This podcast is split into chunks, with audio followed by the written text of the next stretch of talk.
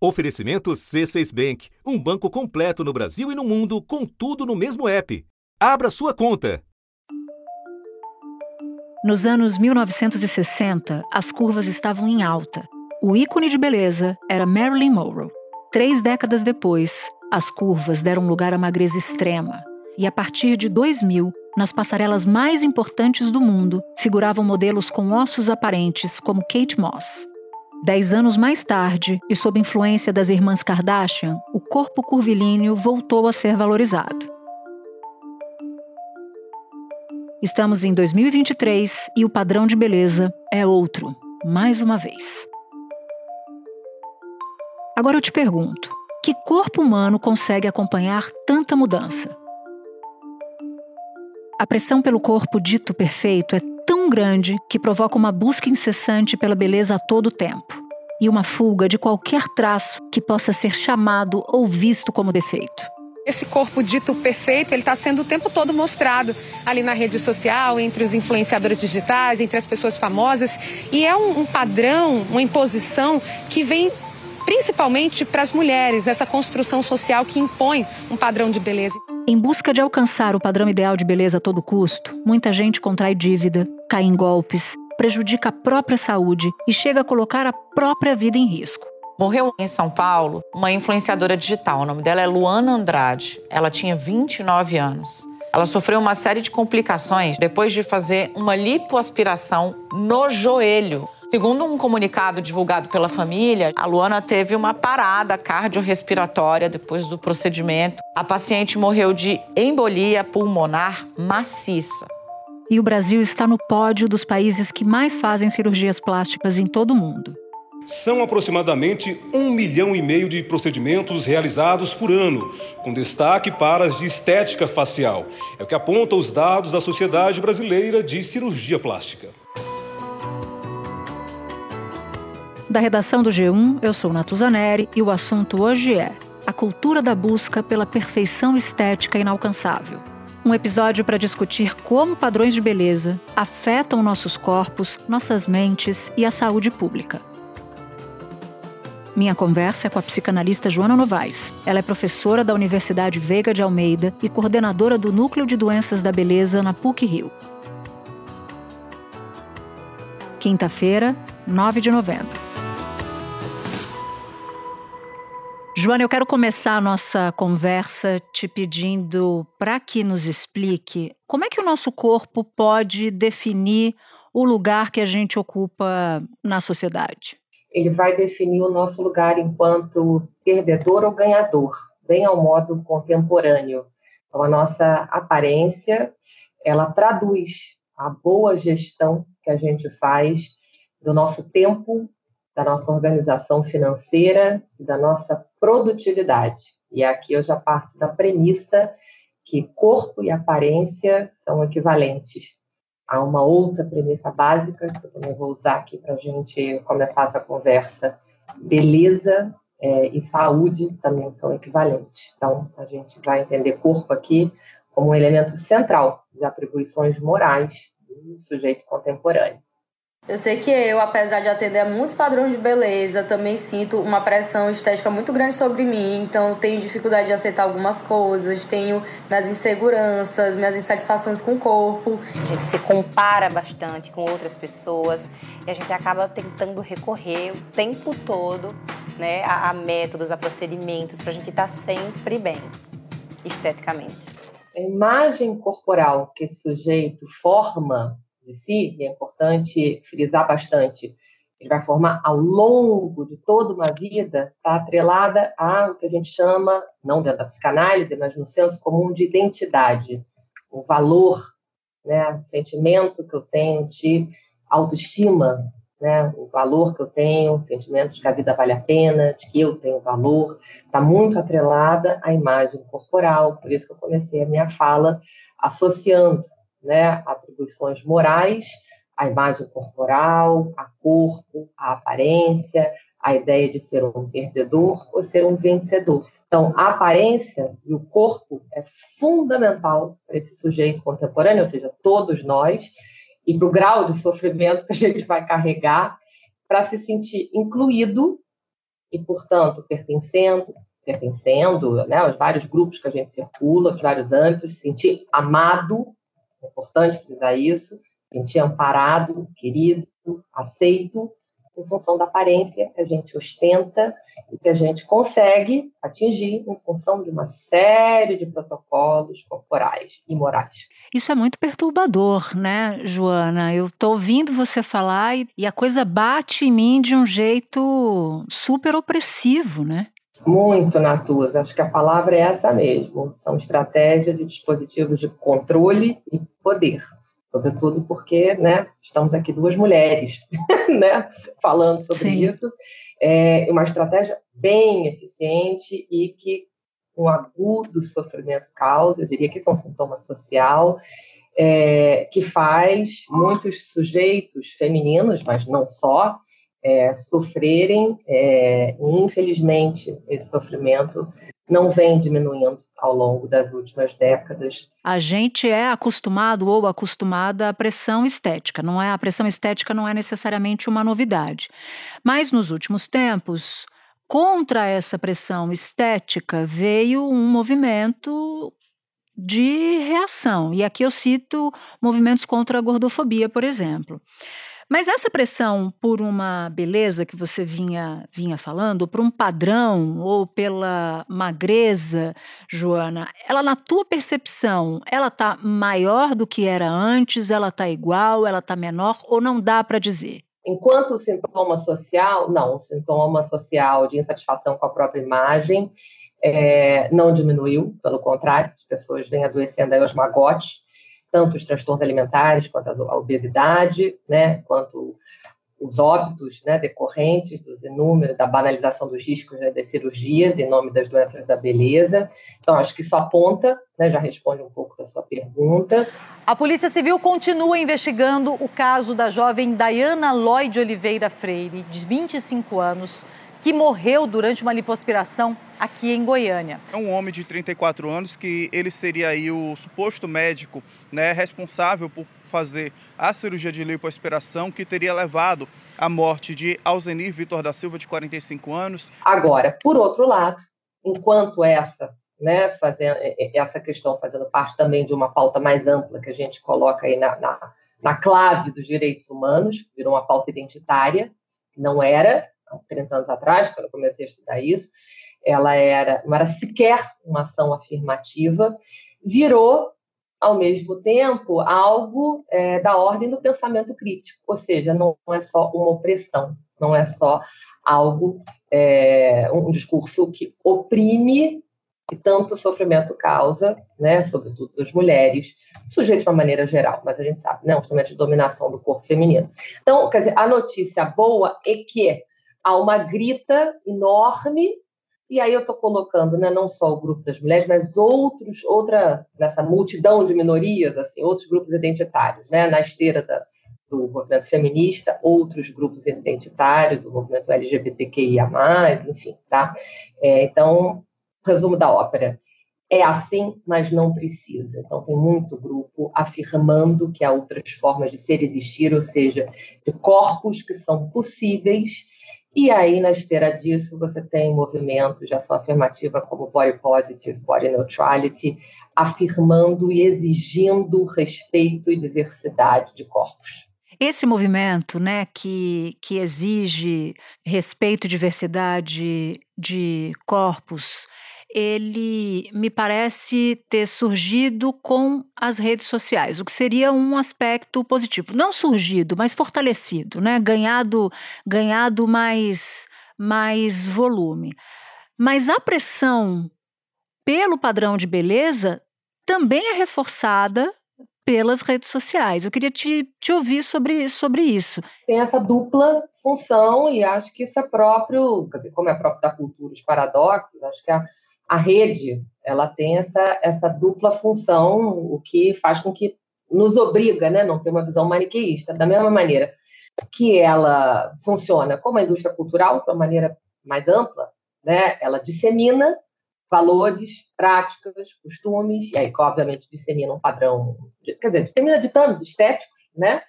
Ela também serve como resistência, como militância, é, e para dizer para o sujeito é, que há um, um discurso dominante, mas que há linhas de fuga, a militância não precisa ser assim, há formas possíveis de organização, e isso certamente dá um respiro e dá possibilidades desse sujeito é, não ficar acriticamente oprimido e, e, possibilidades, inclusive, bastante criativas, né, como a gente observa, é, de se insurgir. Pronto. Quando a gente entende que o padrão de beleza é a insatisfação, a gente começa a olhar para esse movimento do aceite o seu corpo como uma resistência. E o movimento, né, esse movimento do body positive, ou mesmo do body neutrality, que é a ideia de que assim, não importa o meu corpo. E quando a gente olha para a gente, a gente vê assim, nossa, a gente é incrível, a gente realiza, a gente faz, a gente acontece. O nosso corpo ele se torna não aquilo que somos, mas aquilo que permite com que façamos. E aí não importa como ele é, né? E, e digo mais, dizer, acho que a indústria também faz uso disso no que a gente entende que seja não só o mercado publicitário, mas toda a parte de responsabilidade social, né? Usar a questão da diversidade dos corpos para vender a indústria da beleza e o consumo do corpo. Também há que se lembrar disso. Espera um pouquinho que eu já volto para continuar minha conversa com a Joana. Com o C6 Bank, você está no topo da experiência que um banco pode te oferecer. Você tem tudo para sua vida financeira no mesmo app, no Brasil e no mundo todo. A primeira conta global do país e atendimento personalizado, além de uma plataforma de investimentos em real e dólar com produtos exclusivos oferecidos pelo C6 em parceria com o JP Morgan Asset Management. Quer aproveitar hoje o que os outros bancos só vão oferecer amanhã? Conheça o C6 Bank. Tá esperando o quê? C6 Bank.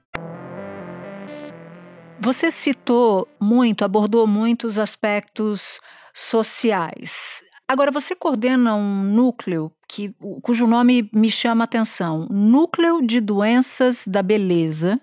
Doenças da beleza, e atende muitas pessoas com bulimia, com anorexia. Então, a gente está falando também de uma questão de saúde pública, né? E um problema de saúde pública, justamente porque é um problema de classe, né? Um problema que a gente não pode esquecer do viés econômico presente na manutenção do investimento que significa ser magro, manter esse corpo e essa aparência jovem, né, o maior tempo possível, ou apagar, parafraseando aqui, né, nossos pacientes, apagar os sinais deselegantes do envelhecimento. A questão é, o discurso dominante parte da premissa de que esse corpo está ao alcance de todos. Você cria todo um imaginário de profunda intolerância a todo mundo, a todo sujeito que desvia. Então, uhum. esse é o imaginário, um solo fértil que gera todos esses transtornos e gera esse fenômeno de banalização dos riscos, que faz com que o sujeito lance mão de toda e qualquer prática em nome disso, né? do não querer se sentir socialmente excluído. Quais são eles? Né? Os tabus que a gente chama da, de, que marginalizam o sujeito é, no que tange a produtividade. E que são exatamente dois luxos, né? tempo e dinheiro.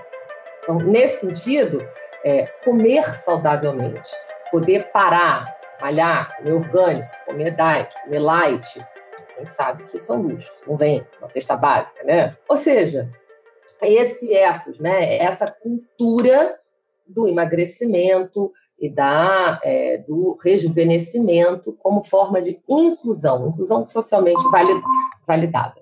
Então, é, é nesse sentido que é um problema de saúde pública. Né? É, e uma exclusão, repito, socialmente validada. O sujeito sofrerá uma série de danos nefastos em todos os âmbitos da vida associativa dele. Né? E quando eu digo todos os âmbitos, é terá prejuízos na hora de conseguir emprego, terá prejuízos no âmbito amoroso, das relações, né? de uma maneira geral. Terá um decréscimo no salário ou não será empregado. Né? Sofrerá depressão, no sentido das pesquisas na área de psicologia social darem conta das pessoas não quererem se relacionar. quanto mais velho for o sujeito ou mais gordo for o sujeito. Então, assim, a gente tem que prestar muita atenção o porquê do incremento, por exemplo, de sintomas como depressão. Não há transtorno dismórfico corporal e alimentar que não seja, vou frisar bem isso, que não seja dentro de um quadro depressivo e compulsivo. Então, veja, a gente está falando de quadros que necessariamente precisam de medicação, né? precisam de um acompanhamento. E a gente está falando de um problema de saúde pública. É, e a gente está falando de, de um problema que não atinge só as mulheres, atinge os homens também.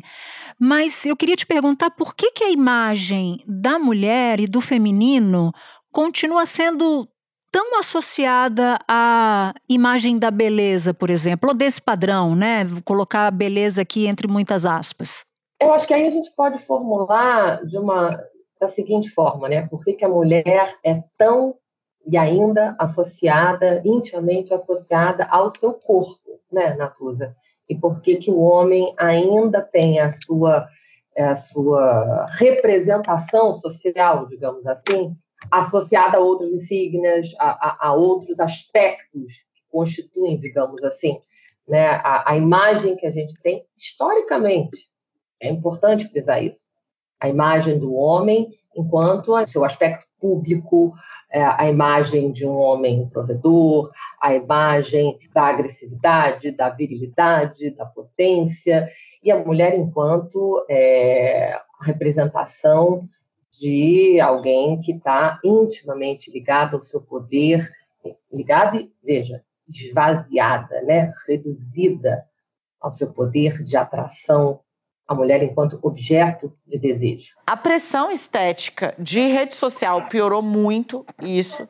As pessoas buscam cada vez mais um limite que é irreal, né? um modelo que é irreal do que seria perfeito, do que seria desejável. Quando a gente pensa a Luana, que ela foi fazer uma lipo no joelho, é quase absurdo, né? Assim, ela foi buscar essa perfeição no joelho. Existe um padrão de joelho ou a própria ideia de que, assim, quando a gente fala, mas ela era linda, ela era magra, ela, ela não precisava, porque a gente precisa deixar claro que ninguém precisa.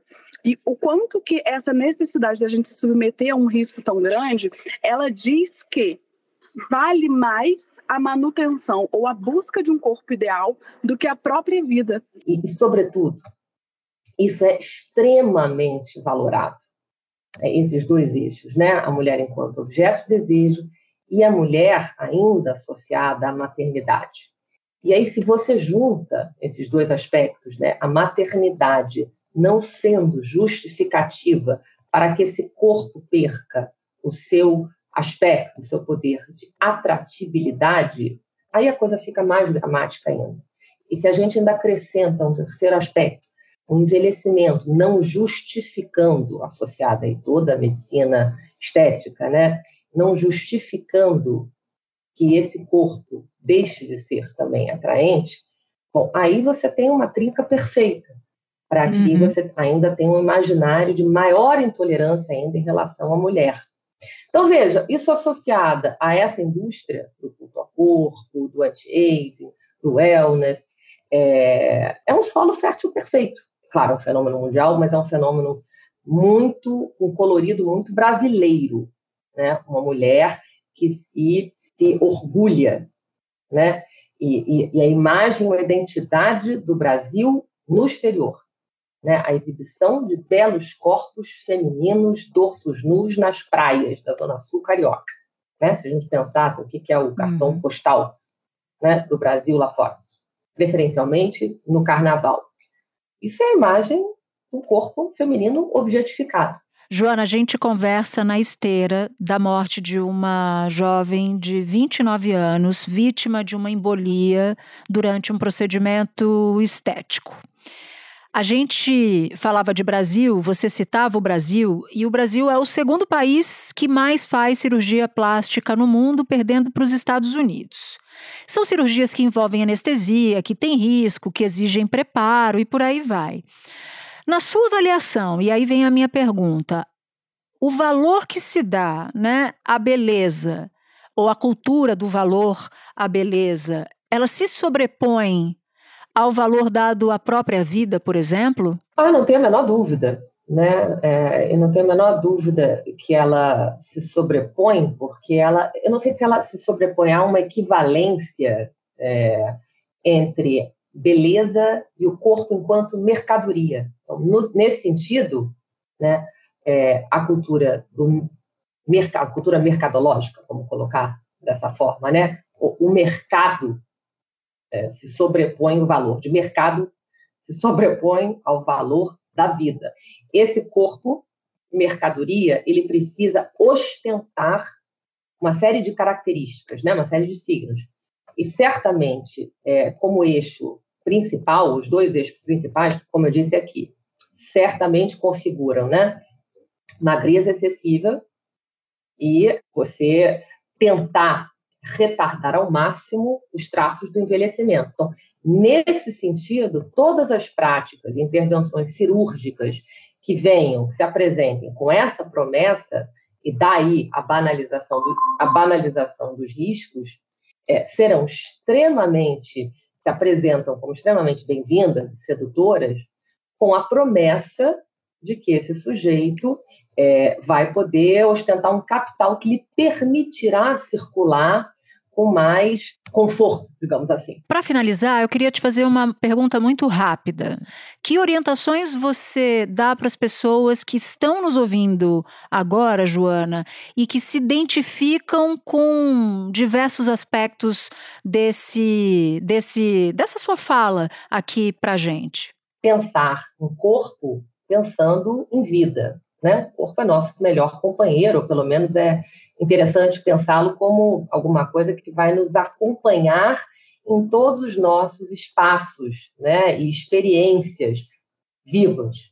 É, o quão companheiro esse teu corpo tem sido para você? Né? É, quanto ele tem te acompanhado? Ele tem sido mais fonte de prazer ou desprazer? Em que medida é, que você tem usufruído desse corpo? O corpo ele é a testemunha das nossas experiências, né? Parar para pensar em tudo que a gente pode fazer é, de mal e de bom para esse corpo, né? Ferindo uhum. e acolhendo esse corpo é, naquilo que ele tem de mais próprio. Pensar que a gente pode usufruir um pouco menos de severidade e mais é, generosidade desse corpo. Acho que fica essa é a mensagem. Joana, foi um prazer enorme conversar com você. Obrigada por ter topado falar com a gente aqui no assunto. Queria agradecer a oportunidade né, de ter esse bate-papo aqui nesse, no, no podcast. Este foi o assunto, podcast diário disponível no G1, no Globoplay, no YouTube ou na sua plataforma de áudio preferida. Comigo na equipe do assunto estão Mônica Mariotti, Amanda Polato, Lorena Lara, Luiz Felipe Silva, Gabriel de Campos, Tiago Kazuroski e Etos Kleiter. Eu sou Natuzaneri e fico por aqui. Até o próximo assunto.